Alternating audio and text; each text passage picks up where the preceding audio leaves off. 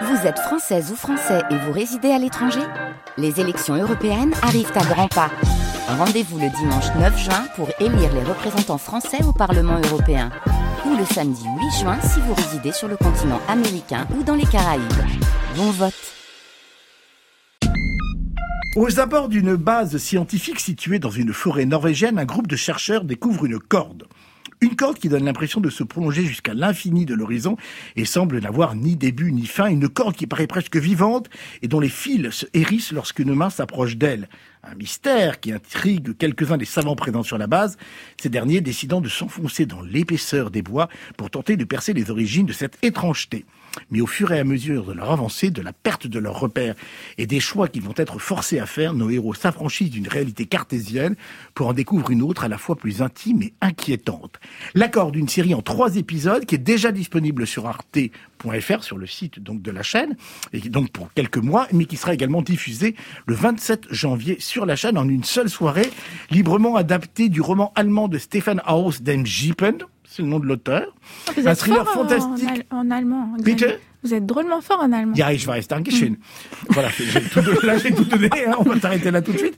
Un thriller fantastique et philosophique qui donc, je parle de la corde, efface, non pas mon allemand, qui efface les frontières entre réel et fantasme, brouille nos perceptions et nous perd dans son ambiance étrange. J'ai eu des nouvelles de Paris. C'est bon, on a le feu vert. Faites quoi exactement? On étudie un phénomène astronomique. C'est une des clés pour comprendre la formation de l'univers. C'est quoi cette corde? Elle était peut-être déjà là avant. On n'était pas là hier matin. Elle va jusqu'où, tu crois? C'est quelqu'un qui nous fait une blague. On devrait mener l'enquête. C'est notre devoir des scientifiques. Si on se dépêche, on sera rentré juste à la tombée de la nuit. C'est vraiment très intriguant cette corde. Vous n'avez pas envie de savoir où elle va? Des nuits dans la forêt, sans matériel, sans rien à bouffer, c'est beaucoup trop. Vous pensez qu'ils se sont perdus? Ils sont quelque part le long de la corde. I'm not here for the rope. Écrite par Dominique Rocher, auteur au cinéma de La nuit qui a dévoré le monde, Éric Forestier, auteur du film La troisième partie du monde, la corde réunie dans les rôles principaux, Jean-Marc Barr, on a reconnu sa voix, Suzanne Clément également, Jeanne Balibar, Christa Terré et Tom Mercier pour Le Parisien. C'est un très beau récit, surprenant et angoissant. Vous confirmez, Marianne? Écoutez, je ne sais pas si je peux confirmer, mais en tout Non, cas, mais ça, je crois qu'on a compris que non, là, Non, je- en tout cas, je sais pas. Je, vous êtes fortiche en, allemand, mais vous êtes aussi fortiche en mode, hein, Xavier. Vous êtes quand même le roi du short à paillettes. Donc, euh, vous le savez. Il y a toujours un rapport. euh, vous savez, on retombe toujours sur nos pieds. Alors, je vous attends. Et euh, cette semaine, c'est la Fashion Week à Paris. Vous le savez, Xavier. Et ça tombe bien, parce que le thriller atmosphérique, c'est un peu comme une petite robe noire. hein. Euh, c'est la so- solution de facilité pour faire passer beaucoup de choses, comme cette corde qui n'en finit pas. Cette corde comme une grosse ficelle, comme le filon que certaines séries n'en finissent pas d'exploiter. hein. C'est très malin, moi je trouve, de jouer avec l'idée du fil à tirer. Euh, c'est comme une métaphore hein, de l'addiction sérielle. hein. On vous tient par la barbichette et on ne va pas vous lâcher. Je sais pas si vous connaissez cette chanson, parce que je sais que vous aimez bien aussi les... Oui, oui, je Voilà. vous tiens par la babichette, le premier de nous deux, merci. Voilà. J'ai été Alors aussi... là, on, là, on rit pas beaucoup, hein, parce que le premier qui rira, là, le premier Oui, qui ne rira pas n'aura pas la tapette. Oui. Euh, c'est juste une corde, donc euh, c'est assez, au courant que l'émission est diffusée quand même c'est juste une corde, donc, et c'est assez gonflé. Mais est-ce que assez gonflé, ça suffit? Euh, C'est la question. Et euh, moi, je réponds que ça dépend des goûts. En tout cas, euh, ça donne un petit cocktail, l'exomile hémoglobine, qui n'est pas désagréable si on accepte l'idée que notre télécommande n'est pas bloquée sur ralenti, parce que c'est quand même d'une lenteur euh, euh, qui limite Prononcée sopo- soporifique. Hein. Euh, c'est un peu comme si Jack Bauer de 24 heures avait choisi de suivre une cure de désintoxication à l'adrénaline.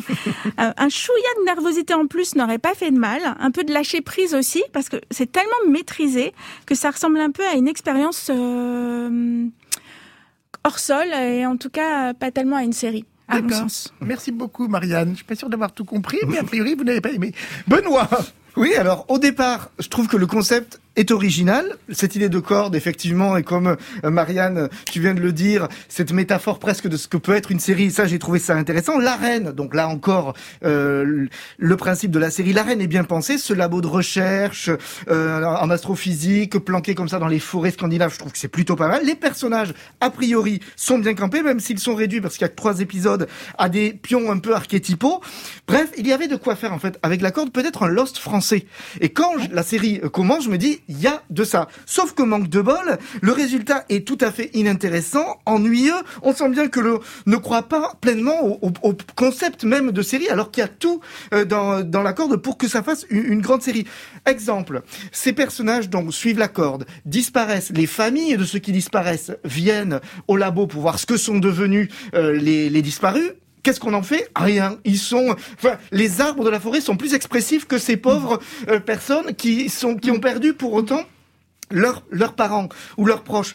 Ça, je trouve ça un, peu embêtant. Alors, c'est dommage parce que euh, Dominique Rocher, il arrive quand même brillamment à créer de la tension. quand quand euh, la, violence vient comme ça dans, dans le récit tout d'un coup, enfin, je trouve qu'il le fait avec brio. Sauf que le problème, c'est qu'il a de quoi faire une grande série et qu'il en fait rien.